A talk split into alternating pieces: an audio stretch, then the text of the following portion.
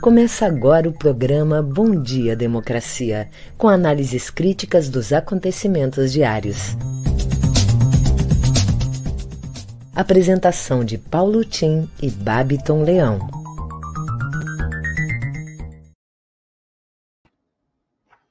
Bom dia, democracia.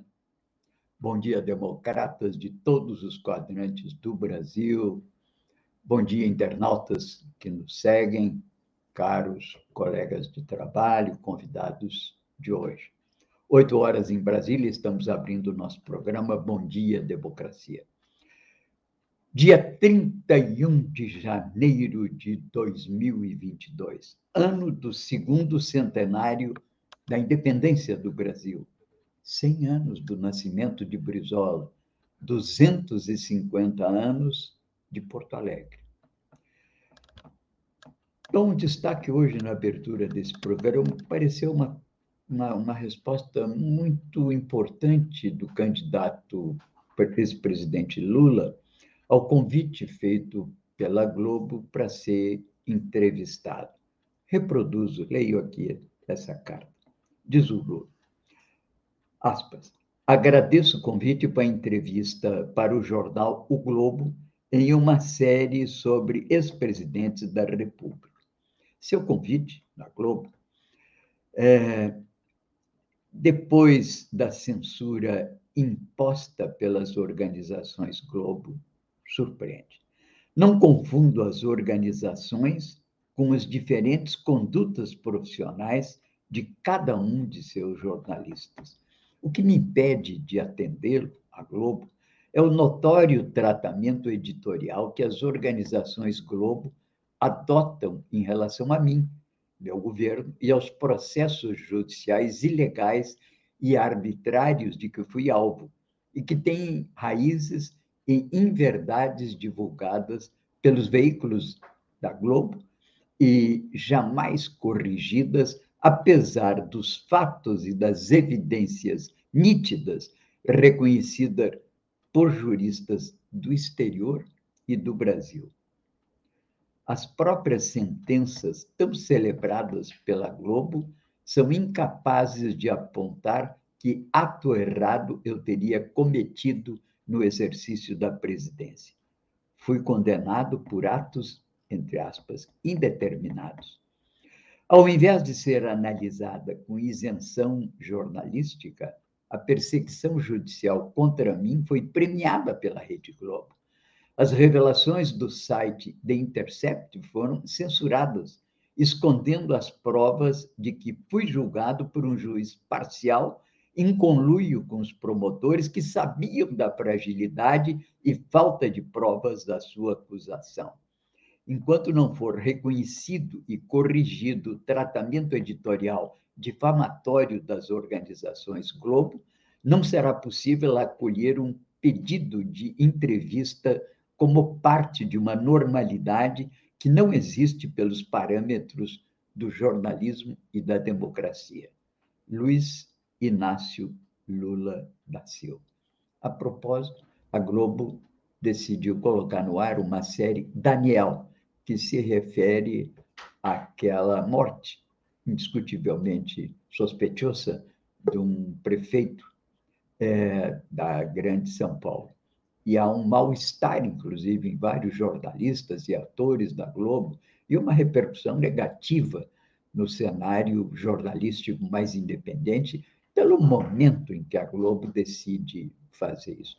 Parece que simplesmente é mais um ato lamentável e que se incorpora à inequívoca tendência das organizações Globo de ter uma posição política dentro do cenário brasileiro contra o PT, contra o Lula e contra a esquerda de uma maneira geral. Enquanto isso, só para destacar duas coisas importantes do dia de hoje, né? Sérgio Moro afirma que recebeu 3 milhões e meio de reais por alguns mesezinhos ali de trabalho na empresa Álvares e Marshall. Mas ele diz: não enriqueci. Com 242 mil por mês, o ex-juiz teve salário 10 mil vezes maior, 10, Não, é sim, 10 mil vezes maior do que um professor matéria do Brasil, de fato, não deixem de olhar. E também o que me chamou a atenção hoje é que há uma resistência organizada, e essa é a grande diferença do Brasil de hoje, daqueles anos 60, 64. O Fórum das Resistências Centrais das Sindicais Sindicais lançaram, inclusive, uma frente para eleições de 2022. A ação aconteceu no painel Lugar da Classe Trabalhadora na Reconstrução do Brasil e os desafios para derrotar Bolsonaro, que eles entendem que é a principal missão da classe trabalhadora hoje. Também matéria muito interessante, vai aí o link na newsletter para vocês acompanharem. Bem, muito bom dia, Babiton. Vamos então às manchetes do dia hoje. Bom dia, democracia. Bom dia, Paulo Tim. Bom dia para toda a nossa audiência. Trago agora, então, as principais manchetes do dia, antes desejando uma ótima semana para todo mundo que nos acompanha aqui no Bom Dia Democracia. Iniciando pelo G1, o Brasil registrou 104.012 novos casos e 280 mortes por Covid-19 nas últimas 24 horas, totalizando 626.923 óbitos desde o início da pandemia. Chuva mata 21, alaga cidades e causa deslizamento em São Paulo. Jornal Folha de São Paulo. Militares vão prestar continência a Lula ou a qualquer outro, diz comandante da FAB. Socialistas vencem eleição em Portugal e conquistam maioria absoluta. Aliados saem de encontro com Alckmin sem dúvidas de que ele será o vice do Lula. Spotify anuncia combate à desinformação sobre Covid após saída de New Young. Na CNN Brasil, Saúde diz que 53 milhões de brasileiros estão aptos a tomar dose de reforço. No Estadão, em carta, Jefferson fala em traição e anuncia demissão de presidente do PTB. Jornal Brasil de Fato. Sérgio Moro recebeu mais de 3,5 milhões de reais da Álvares e Marçal. Brasil registra pela primeira vez mais de um milhão de casos de Covid-19 em uma semana. O Globo. Com alta rejeição e atraso nas pesquisas, Bolsonaro enfrenta traições no Central. No programa de hoje, vamos receber a advogada e coordenadora da bancada do PT na Assembleia Legislativa, Mari Peruso, que vem nos trazer a agenda da Assembleia nesta semana. E também o cientista político Benedito Tadeu César, que vem conversar conosco sobre as pesquisas eleitorais de janeiro. Em seguida, eu volto com um boletim coronavírus trazendo a situação aqui do Estado. É com você, Paulo Tino.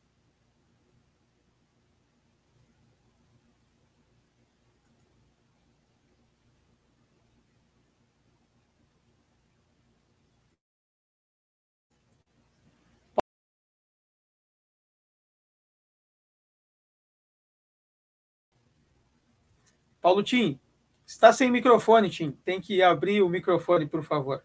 Pois bem, então vamos agora com microfone. é? Bem, como fazemos diariamente, estamos abrindo aqui o nosso Bom Dia Democracia, com apoio da CUT Rio Grande do Sul, a Durg Sindical e Crestol. Bom Dia Democracia, o nosso programa é um contraponto à grande mídia corporativa na defesa da informação como um direito da cidadania e da democratização da mídia, nos termos da Carta Mundial da Mídia Livre, aprovada no Fórum Mundial em 2015. Meu nome é Paulo Tim e registro todos os temas aqui comentados, respectivos links para uma leitura mais profunda no meu Facebook. E eles ficam também registrados na correspondente newsletter diária que enviamos a todos os interessados. Bem, aqui fica o nosso pedido. Fiquem conosco, acessem a rede Estação Democracia. Esse ano é muito importante o esforço de divulgação nas mídias e nas redes sociais. Já iniciou, inclusive, uma feroz deflagração que vem da direita, provavelmente industriada pela campanha do presidente Bolsonaro, provavelmente, eu digo. Portanto, temos que fazer a nossa parte. e a nossa parte ela é artesanal, ela não é industriada. Cada um faz o que pode. Bem, aqui destaco nesse conjunto de notícias trazidas pelo Babiton do dia, eu destaco algumas questões importantes. Primeiro, Damares é ministra dos Direitos Humanos e criou o Disque 100 para os anti-vacina.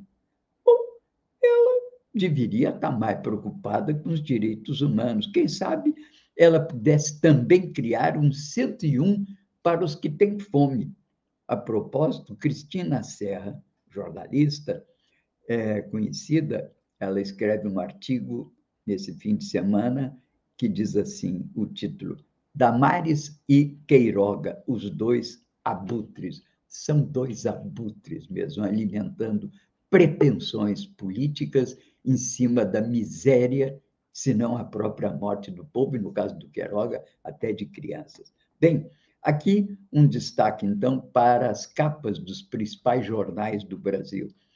O Globo, capa, 100 mil licenças ao dia para atiradores.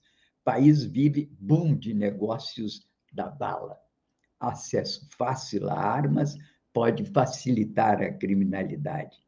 Capa da Folha de São Paulo. Crise joga famílias nas ruas e barracas se espalham por São Paulo. São Paulo, inclusive, está fazendo, já fez um levantamento de moradores de rua, aumentou enormemente depois da crise, e o, agora São Paulo se prepara também para fazer uma espécie de um censo complementar ao do IBGE.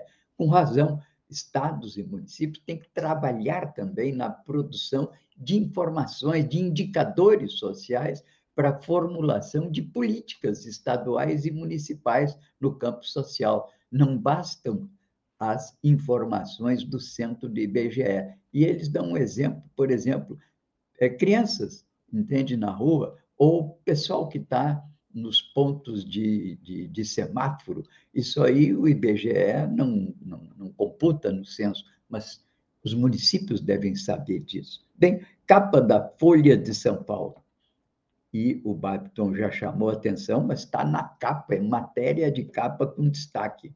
Militares obedecerão a Lula ou qualquer outro, diz líder da FAB. Brigadeiro Batista diz que Forças Armadas são apartidárias e política não entrará nos quartéis. Muito bem, é a posição institucional que se espera das Forças Armadas. O podcast do Café da Manhã trata de um assunto que é essa coisa agora das PMs em São Paulo, em alguns estados já tem, gravam, levam é, o que são gravadoras, né? E transmitem.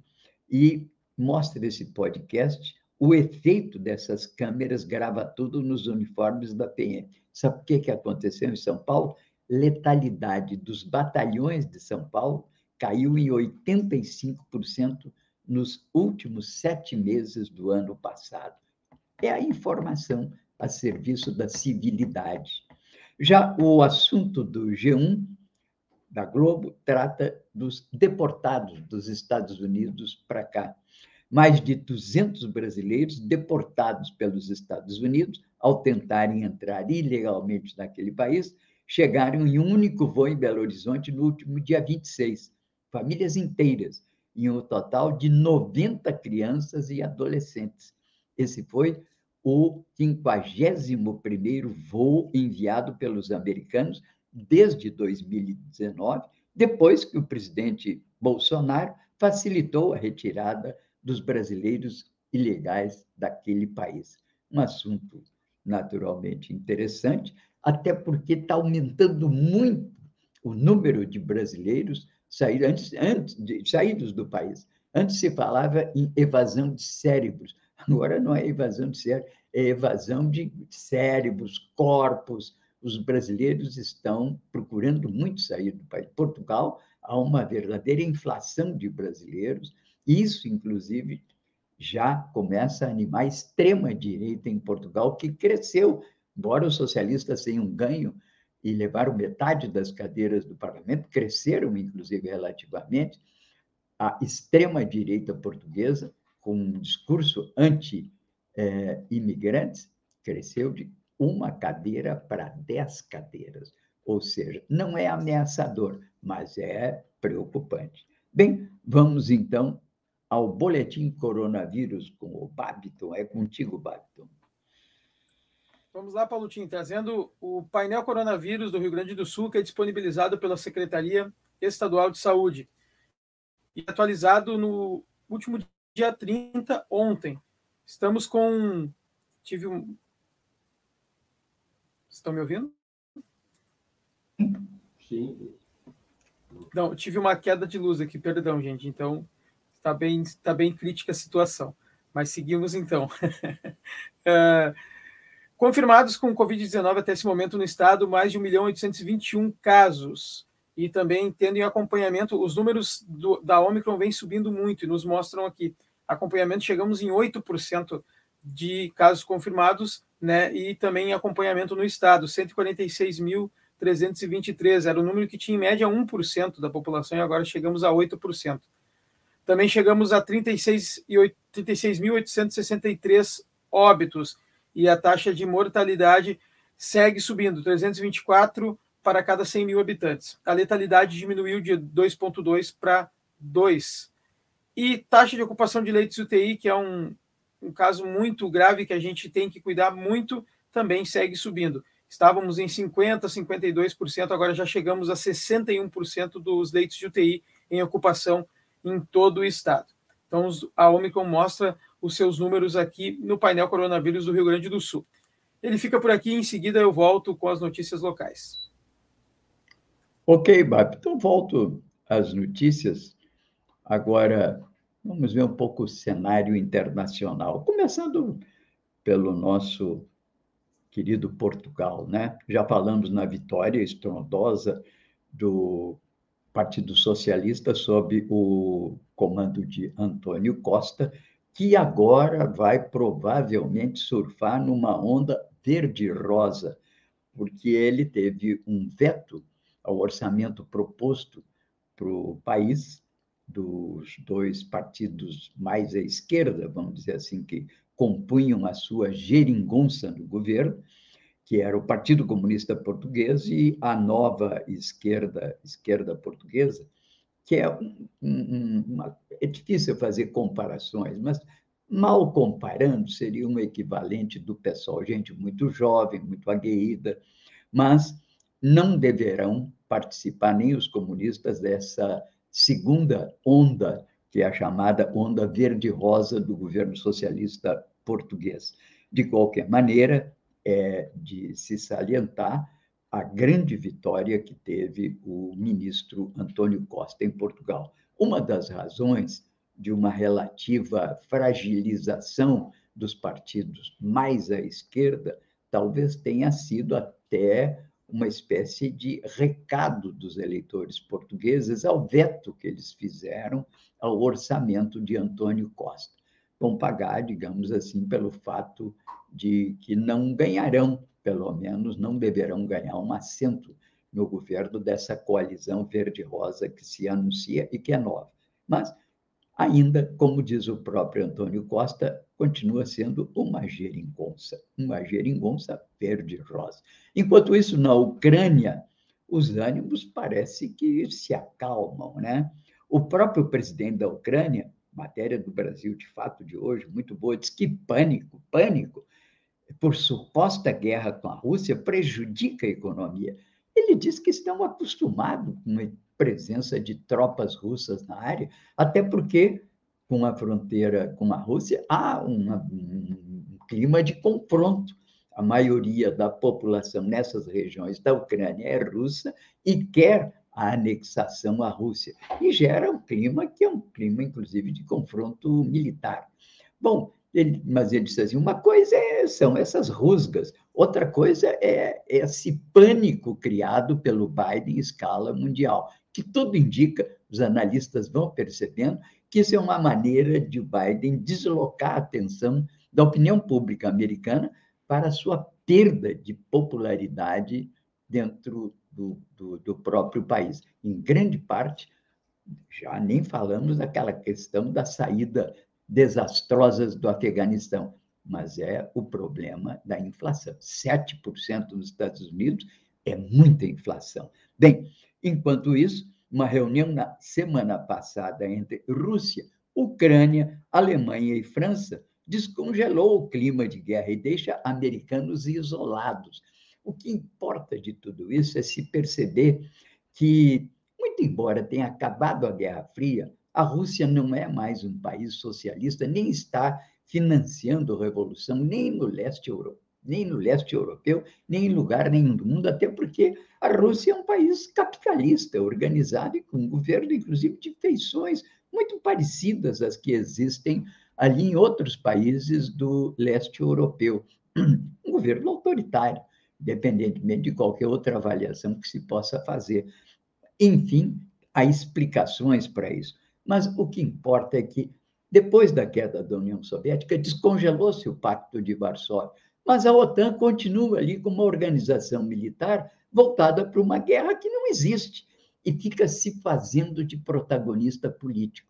Não é que o comandante da OTAN é, acaba de dar uma declaração de que a Alemanha não deveria depender do gás da Rússia. Quem é o comandante da OTAN para dar palpite sobre o que é melhor para a Alemanha, ou para a França, ou para a Itália? Aliás, a Itália tem excelentes relações com a Rússia também, como vários países, a França também. Ou seja, é um clima de artificialismo criado pelo Biden e que não está prosperando. Bem, esse é naturalmente um cenário internacional que a gente deve acompanhar com atenção e não cair nesse histerismo, entende? De estar tá colocando a iminência de uma guerra que poderia estar lá e virar um conflito nuclear mundial. Isso é tudo conversa entende? Para boi dormir. Quem diz é o presidente da Ucrânia, que é aliado incondicional dos americanos. É a, a, são as trapalhadas do presidente Biden. Enfim, vamos aqui adiante, porque temos ainda muita coisa hoje. Como é que estamos aí, Biden? Melhorou a tua transmissão aí? Você estava no escurinho do cinema aí, já vejo que melhorou. Vamos às notícias locais, então, Biden. Energia restabelecida, então vamos lá, Paulo Tim, as notícias locais do matinal. maioria dos internados por Covid no Rio Grande do Sul tomou apenas uma ou nenhuma dose da vacina. A maioria das internações por Covid-19 no estado é composta por pacientes que não estavam em dia com a vacinação. Levantamento do matinal, com base em dados da Secretaria Estadual de Saúde, apontou que duas em cada três hospitalizações são de quem não se vacinou ou tomou apenas uma dose do imunizante. Até o dia 27, o Rio Grande do Sul teve uma média de quase 70 nova, novas internações por dia, causadas pelo coronavírus. A situação, causada em meio à explosão de casos, voltou a causar pressão nos hospitais, ainda que nos níveis não nos níveis trágicos, né, de que há uns anos atrás, nos últimos dois anos. Ao menos até agora, o auge das internações em leitos clínicos e de UTI desta onda do Rio Grande do Sul ocorreu no sábado passado, com o domingo tendo uma leve redução em ambos os setores. Em um cenário de recorde de casos ativos, a queda ainda não é consolidada. A vacina também faz a diferença quando olhamos os dados sobre mortes relacionadas à Covid. Mais da metade das vítimas da doença em todo o mês de janeiro não tinham se vacinado ou não voltaram aos postos de saúde para completar o esquema vacinal, composto por duas doses e o reforço maioria dos deputados tentará a reeleição. No que depender da internação da intenção, perdão, dos atuais deputados estaduais, a fotografia da Assembleia Legislativa não irá mudar muito a partir de outubro. Dos 55 parlamentares, 43 vão concorrer à reeleição, enquanto oito vão tentar um lugar na Câmara Federal e três devem se lançar à disputa ao Palácio Piratini. O levantamento é do Correio do Povo, que fez uma pesquisa semelhante no início do mês com os vereadores da capital. Quanto à composição partidária na Assembleia, terá impacto a fusão entre o DEM e o PSL, que vai originar a União Brasil. A nova sigla, que hoje teria cinco deputados, não deverá ter nenhum. Aprovada a adesão do Rio Grande do Sul ao regime de recuperação fiscal. Foi aprovado na sexta-feira 28 a adesão do Estado ao regime de recuperação fiscal. Com a notícia, o Rio Grande do Sul, que desde 2017 tentava entrar no programa, pode agora apresentar o seu plano de reestruturação das finanças públicas para os próximos nove anos, que vai garantir a retomada gradual dos pagamentos da dívida com a União. Celebrada pela gestão de Eduardo Leite, a adesão, no entanto, tem impasses que precisam ser vencidos, informa Maureen Xavier do Correio do Povo. Segundo a jornalista, a dúvida sobre como serão os próximos meses em relação a gastos e contratações de serviços, além de falta de consenso a respeito do montante da dívida, estimada em 70 milhões de reais pelo executivo, mas questionada por grupos que defendem o não pagamento por considerarem que a quantia já teria sido quitada. Em seguida, eu volto com os nossos convidados. É com você, Paulo Tim. Pois, ok. Bom, é, vocês sabiam que o dia 29 passado, que foi sábado, foi o Dia Nacional da Visibilidade Trans. E o Cine promove, promoveu e continua promovendo atividades que buscam incluir pessoas trans no mercado de trabalho. Ações afirmativas voltadas para a população trans são fundamentais, assim como o combate à transfobia. No ano passado, ao menos 140 pessoas trans foram mortas no Brasil e quatro no Rio Grande do Sul. O total de assassinatos foi 20% menor do que no ano anterior, mas ainda assim o Brasil é o país que mais mata travestis e transexuais. Isso que dizem que nós somos um país tolerante com relação às questões sexuais. Mas, enfim, muita gente não um pouco decepcionada com o Brasil, como eu falava antes, está procurando ir embora do país. Né? Há uma, uma, uma um, está tá calculado, eu já falei aqui sobre isso, é inédito o número de brasileiros que estão abandonando o país e muitos indo para Portugal. Bom, aqui uma informação da TAP, que a TAP deve retomar voos diretos de Porto Alegre para Lisboa em março. Conexão foi suspensa desde o início da pandemia em 2020. A única coisa que eu reclamo, porque eu vou bastante a Portugal, é que os preços dessa passagem é, são muito salgados. Eu continuo, apesar de tudo, fazendo a opção de ir via São Paulo, um pouco mais difícil, mas é praticamente a metade do preço. E faço aqui esse protesto, claro, a TAP, como é que se explica isso, entende? Mas, bem, o, também chama a atenção do que são algumas notícias ainda hoje liberadas aqui pelo matinal, né? E que faz a sua previsão do tempo. As matérias quase todas já foram mencionadas pelo Babito aí nas notícias locais, mas destaco que a coluna do Juremir e a resenha do Lerina sobre o novo filme do Guillermo del Toro constitui uma boa leitura para o dia de hoje. E sempre o matinal arrisca aqui uma previsão do tempo, né? Diz que o calor volta ao estado, mas calma, hein? Não com a mesma intensidade da semana passada. A temperatura deve variar em Porto Alegre entre 19 e 32 graus. Ainda bem, tomara que, enfim, passemos logo esse verão que está realmente de matar aqui em Porto Alegre, né? Mas, bem, já está aí provavelmente o nosso próximo convidado e eu passo então para o Babiton para que ele comande aí a entrada do nosso querido convidado, mais um convidado de hoje. Vamos ver o que, que ele vai falar, né? Nossa querida convidada agora, advogada e coordenadora da bancada do PT na Assembleia Legislativa, Mari Peruso. Bom dia, Mari, seja bem-vinda. Bom dia, Babiton. Bom dia, Rede Democracia. Bom dia, Tim. Bom dia a todos e todos que estão acompanhando e acompanham mais tarde esse canal importante.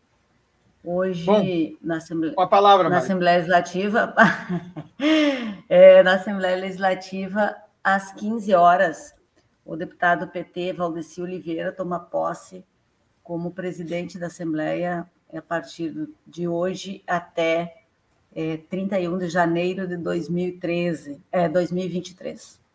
É, Valdeci dará posse ao novo ou nova governadora do estado no ano que vem.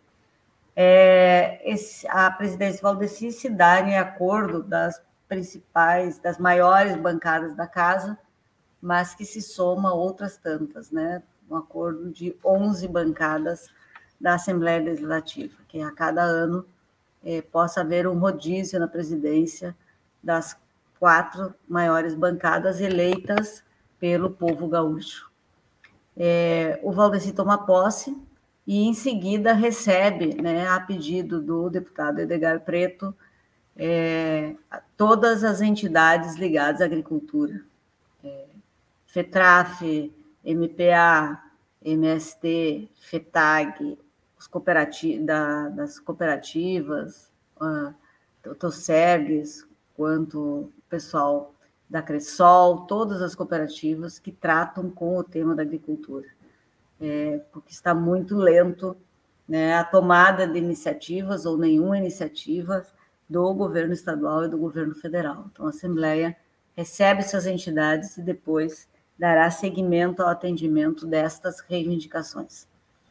É, essa semana na Assembleia é uma semana muito calma por conta do feriado de quarta-feira, Navegantes, terá sessão virtual na quinta, mas o tempo em fevereiro é, promete muitas questões a serem analisadas. Além dos projetos que ficaram no final do ano com regime de urgência, né? É, teve a, o aceite né, do governo federal, dia 28, sexta-feira, do regime de recuperação fiscal que você dava notícia anteriormente. É muito polêmico isso, e tem 90 dias para apresentar o plano. Já nos últimos dias de novembro, início e mês de janeiro, não se podia fazer nada no governo do estado é, por parte do executivo, se ajunta aquela governativa que começa da Secretaria do Tesouro Nacional a gerir, né, vamos assim dizer, o que pode e o que não pode ser gasto. Então, 90 dias tensos. É, também é, tem a questão da mudança né, no, no Natal e Ano Novo, que eu falei aqui em janeiro, do, do ensino curricular, do ensino médio.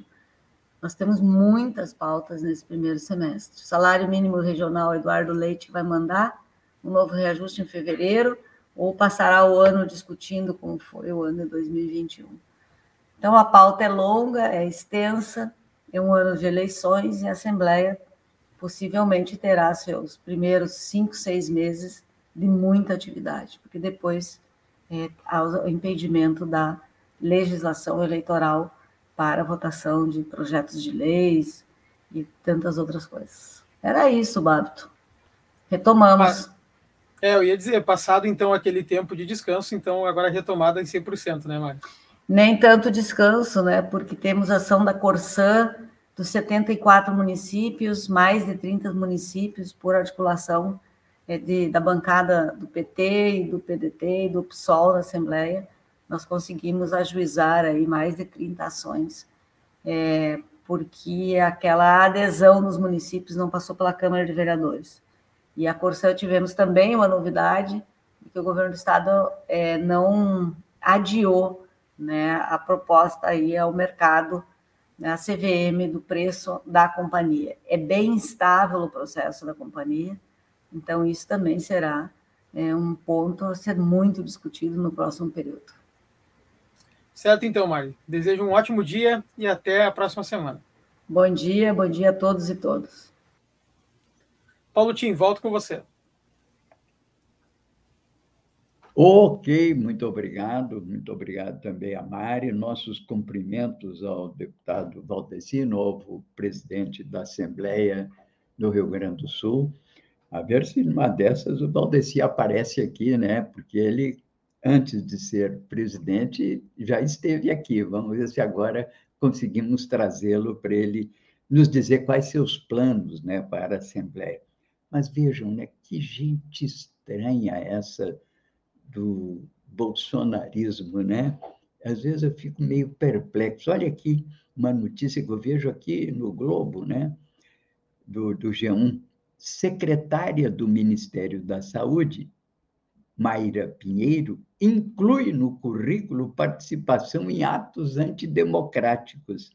Conhecida como Capitã Cloroquina, por defender remédio ineficaz contra o Covid, a secretária inseriu a participação em manifestação do dia 7 de setembro em seu currículo acadêmico na plataforma Lattes, principal repositório de dados sobre pesquisa científica no país. O que vocês acham disso?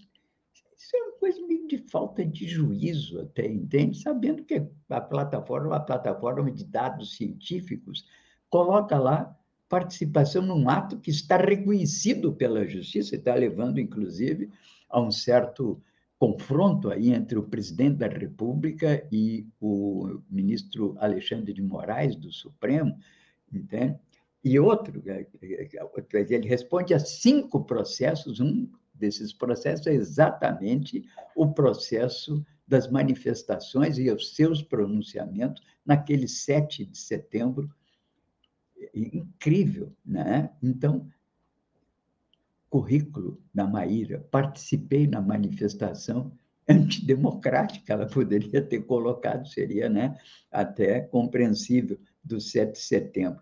Esse é o pessoal que hoje comanda o governo do Jair Messias Bolsonaro. Bem, só para completar aqui, não é um pouco as notícias do dia do G1, reitera aqui que fortes chuvas atingiram São Paulo, muitas mortes e desaparecidos. Média móvel de casos conhecidos no Brasil do Covid volta a bater recorde.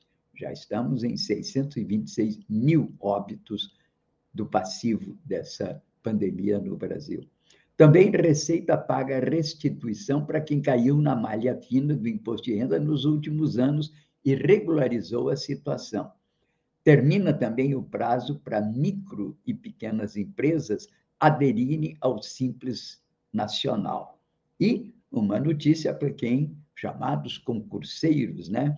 O Brasil tem 151 concursos públicos abertos com quase 24 mil vagas. Matéria e relação desses concursos estão é, no G1. Vocês têm o link aí na newsletter, caso interesse. E uma notícia que também está no G1 e é preocupante, né? Após quatro anos e meio, o Brasil deve voltar uma taxa de juro básico acima de 10% ao ano. Expectativa do mercado é que a taxa Selic passe de 9,25% para 10,75%. Aqui, uma observação que a gente sempre destaca, né? Essa taxa Selic, ela naturalmente tem acompanhado aí a inflação nos últimos meses e ela eleva, claro, o custo do dinheiro em cadeia e vai bater lá, entende, no pessoal que tem que trocar geladeira, é lógico. Mas ela não significa que ela é, ou seja, a taxa de juros dominante no mercado. A taxa média dominante no mercado financeiro ela está em torno de 30%, porque tem cartão de crédito, ou mesmo crediário, que chega a cobrar 800% no ano. A taxa de juro média é 30%.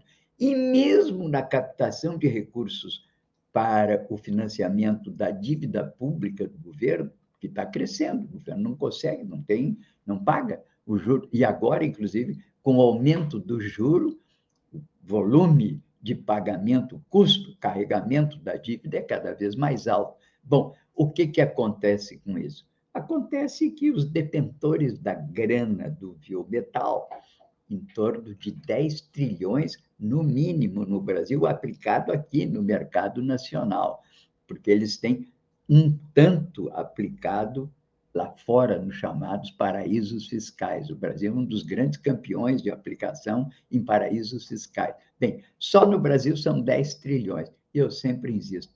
Entende? Agora, com, só com o juro da Selic, eles vão ganhar, entende? Que é 10%.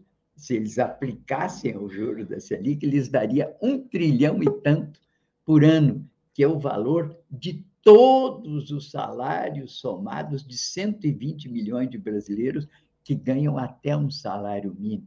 Esse é o grande marco da distribuição de renda no Brasil. É a concentração absoluta, entende, entre os que vivem de salário, sobretudo até um salário mínimo, e esse grupo seleto de brasileiros que detém um volume considerável de recursos que nem precisa trabalhar, é só aplicar juro.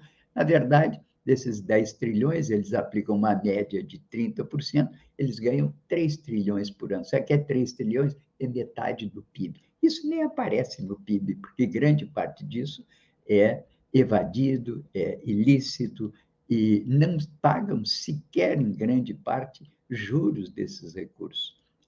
Bom, o, o imposto sobre esses juros, perdão. Bem, vamos então agora ao nosso convidado de hoje. É contigo, Babton. Comanda aí o espetáculo. Quem vem, quem vem? Vamos lá, Palutin. Recebemos agora o cientista político Benedito Tadeu César. Bom dia, Benedito, seja bem-vindo. Bom dia, Barbiton. Bom dia, Tim. Bom dia, democracia. Bom dia, internautas e ouvintes. É, eu vou falar um pouco das, ele... das pesquisas eleitorais deste janeiro. Né? Nós tivemos pelo menos três pesquisas.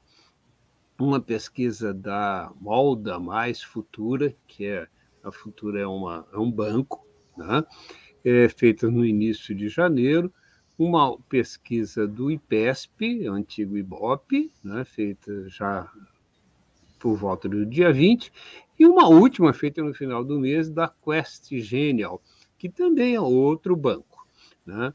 Bom, em todas as três pesquisas, o Lula aparece liderando com cerca de quase, é, em algumas, mais é, é, o dobro do voto do segundo colocado, Jair Bolsonaro, e na do mal da, da mal da mais, também, também ali quase que só que a moda mais, né, diferente da, do IPESP e da Quest, Quest Genial, que quando o Lula aparece com 44 na IPESP e 45 na, na Quest, na molda mais, ele, o Lula aparece com 36,9 e o Bolsonaro com 23, uma coisa assim. Bom, é, elas são são equivalentes em termos de número de entrevistas, apesar de que a do IPESP só ter entrevistado mil é, pessoas e as outras dois mil. O que, né, então, nós temos uma grande diferença aí, e nós temos uma diferença de que é, as pesquisas da Molda Mais Futura e do IPESP foram feitas, foram entrevistas telefônicas, né, e da Quest foram entrevista presencial o gozado é que a presencial é a que dá maior é, percentual para Lula, dá 45%.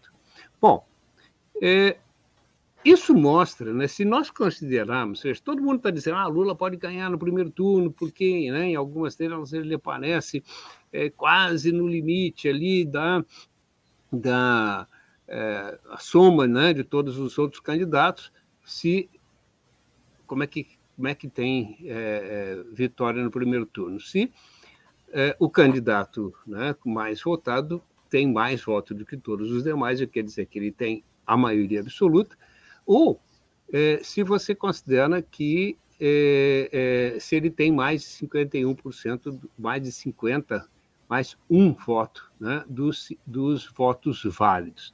Então, considerando isso, considerando os votos válidos, eu fiz um exercício aqui o que, que nós temos? Nós temos, bom, primeiro as pesquisas têm uma margem de erro que vai de 2,2% a de 2, 2,2% e 3,2%. Mas o que, que eu considerei? Né? Eu considerei é, é, a média histórica de abstenção né? e, e votos nulos.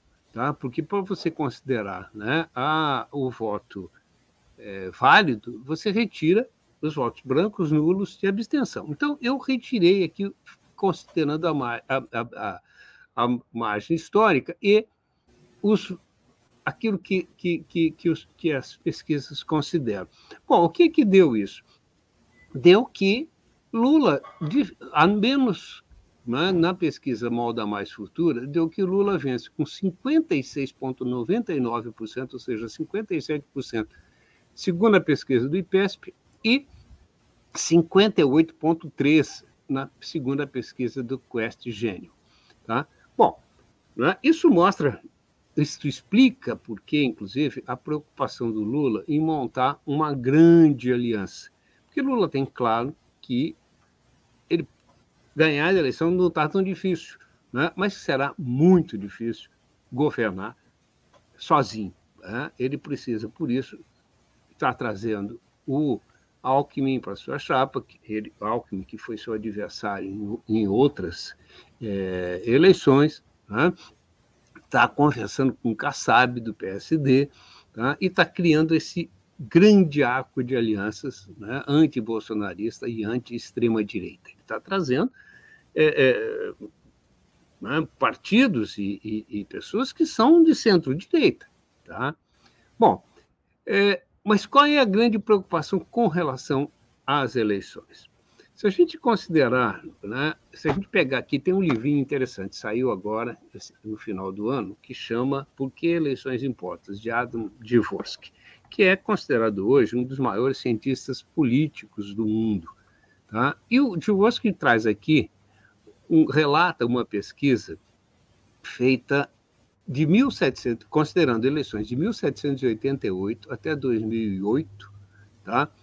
É, eles ele, ele pegou aqui, eles pegaram 2.949 eleições. E sabe o que aconteceu? Em 2.315 eleições, os candidatos à reeleição, ou seja, 79% das vezes, ganharam a eleição. Tá? Uma, um, um, uh, uh, quatro vitórias contra uma da oposição. Tá? Se a gente considerar no Brasil, os, as três eleições presidenciais que nós tivemos com é, é, presidentes concorrendo à reeleição tá? foram vencidas pelos candidatos Fernando Henrique, Lula e Dilma.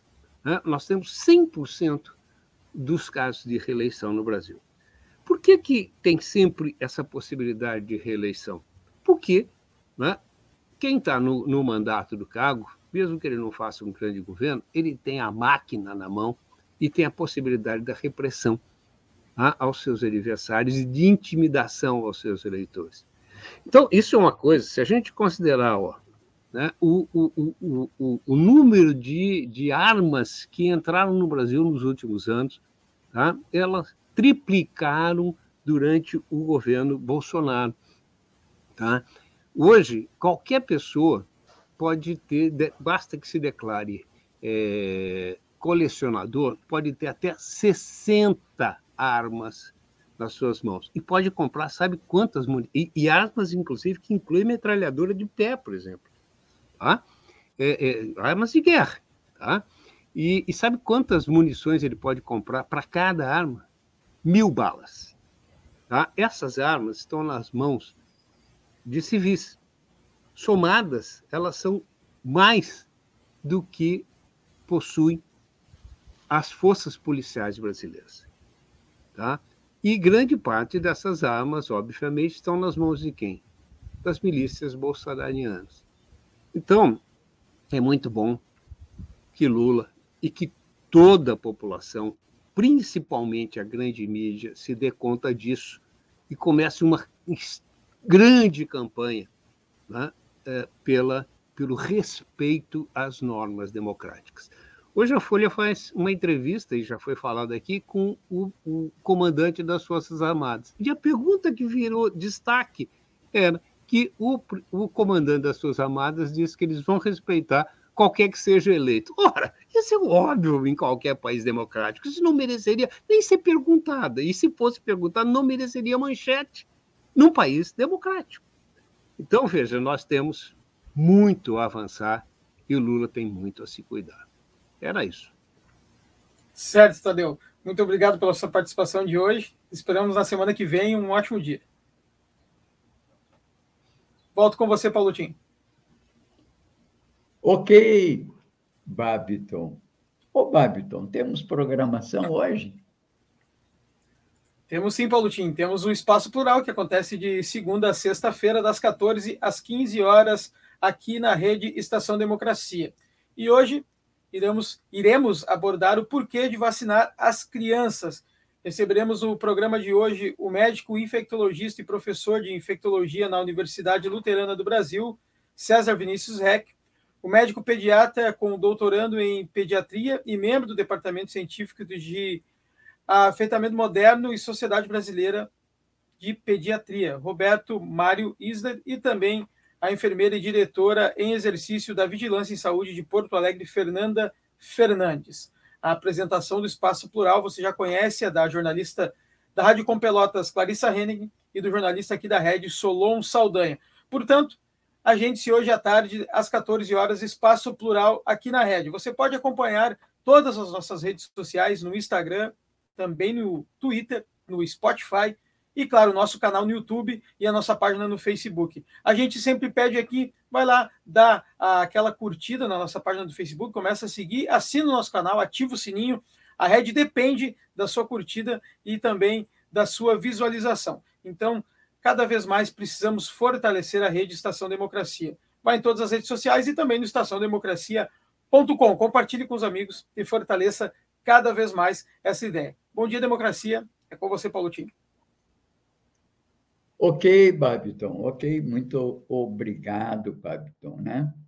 Bom, aqui trago para vocês um pouco do cenário desse fim de semana, né? Das análises, da, da opinião, enfim, que na grande imprensa é, dá uma ideia do que, que os analistas estão pensando, o que, que estão dizendo, né? Tiago Prado escreve um artigo chamado O Nó Eleitoral da Terceira Via. Tudo aquilo que eu estou aqui falando tem aí o link na newsletter para que você, eventualmente, se quiser acompanhar ou ler, pode ver. O Hélio Gaspari fala que o Trimbala morreu, mas sua estatal vive. Luiz Carlos Azedo, que é dos Diários Associados, mostra que inflação nos Estados Unidos vai ter impacto na nossa economia e também nas eleições. Hélio Schwartzman se pergunta: para que serve a razão? Bruno Bogossian, no seu artigo, intitula Um crime em cima do outro. Isso a propósito dessa reiteração do presidente Bolsonaro em descumprir não é determinadas regras que são as regras é, de boa conduta no comando do país e, como aconteceu na sexta-feira, regras, inclusive, que são determinações judiciais. O Jânio de Freitas insiste nessa matéria que tem sido a tônica dele nos últimos dois meses. Título do artigo dele: As Eleições Armadas.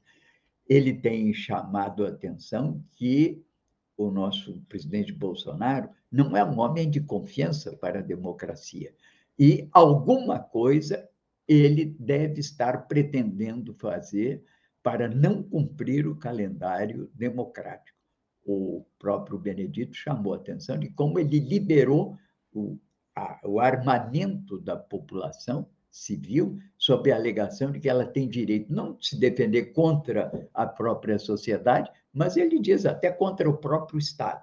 Bom, isso é uma barbaridade, porque todos nós sabemos que o Estado é o detentor do monopólio da violência, não com o objetivo de exercê-la indiscriminadamente, mas exercê-la sob o critério da lei e por estrita observância de vários órgãos do próprio Estado e da sociedade civil. Portanto, essa ideia de armar a população contra o Estado é uma ideia absolutamente descabida, muito próprio, muito própria da extrema direita, que é a extrema direita que vai ganhando peso aqui ou acolá, principalmente aqui no Brasil com o governo de Jair Bolsonaro. Bem, Vinícius Torres Freire escreve que é a inflação que salva. Eu, aliás, vou destacar aqui, outro dia tem um artigo, eu não consigo me lembrar de quem é, não sei se é do Wise, acho que é, em que ele fala assim da mitologia da inflação. Há um certo tremor, cada vez que se fala em inflação, todo mundo treme. Nós falamos em inflação durante o governo Juscelino Kubitschek, houve um descalabro inflacionário, sim, entre o final do regime militar e o início da nova república, até o Plano Real, mas um certo nível de inflação se tomava, quando eu era estudante de economia, claro, há 50, 60 anos, como o preço inevitável que um país atrasado deveria pagar para se industrializar, porque a industrialização era necessária para ele dar um salto à modernidade, mas ela não se dava sem estrangulamentos. Às vezes era uma área de, de matéria-prima que não respondia adequadamente, uma área de produção de alimentos, às vezes era uma escassez de câmbio que elevava o nível do câmbio. Uma certa taxa de inflação é um mecanismo mais ou menos inevitável num processo de crescimento de um país que sai do subdesenvolvimento para o desenvolvimento. Mas, de um tempo para cá, esse negócio virou assim um frisson. Quem tem pavor da inflação, sabe quem é? É quem tem 10 trilhões de reais para aplicar. Porque se tiver, entende, uma inflação de 50% no ano, esses 10 trilhões viram 5. Há uma descapitalização do seu produto por excelência. E eu dou até um exemplo. O governo, por exemplo, tem uma uma, uma dívida muito grande, a inflação lhe é favorável por dois lados. Primeiro, porque com a inflação ele melhora o nível das receitas. Isso aconteceu, está acontecendo no Brasil. As receitas do governo melhoram com a inflação, mesmo com a economia estagnada. Não vamos entrar nas explicações por quê. E, ao mesmo tempo que isso acontece, entende? O valor, que é um valor nominal da dívida, decresce.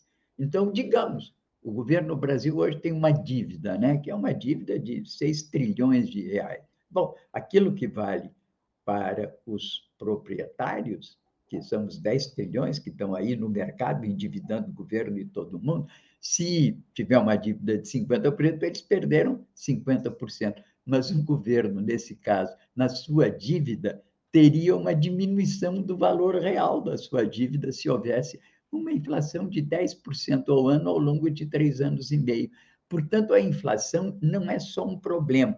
O problema é preservar com a inflação o poder de compra dos trabalhadores. Nós sabemos como fazer isso. É acionando a luta econômica sindical para que haja uma recomposição de perdas salariais. Esse, aliás, foi um dos principais instrumentos de fortalecimento do PT nos anos 80 e de uma certa supremacia do PT na esquerda. Bem, é importante que se diga isso.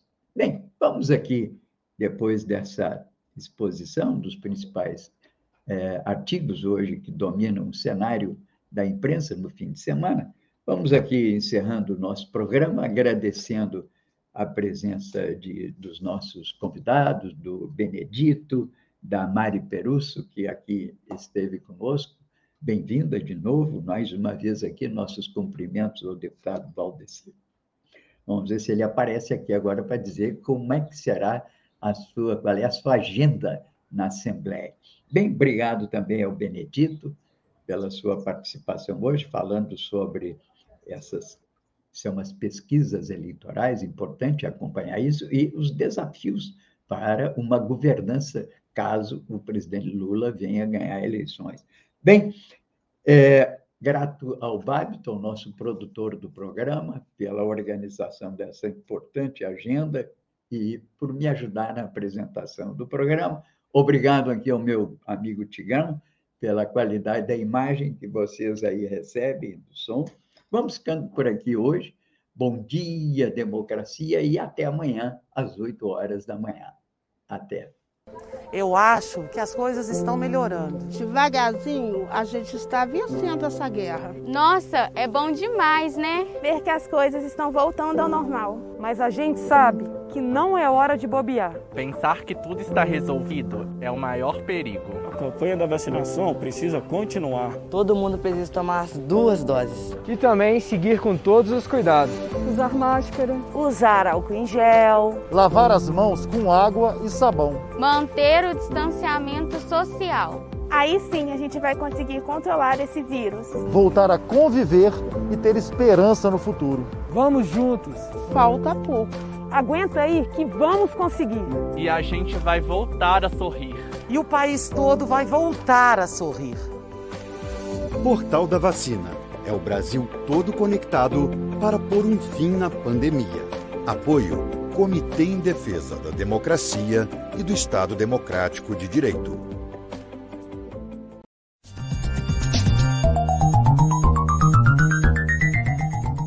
Este foi o programa Bom Dia Democracia. Nos encontramos amanhã às 8 horas.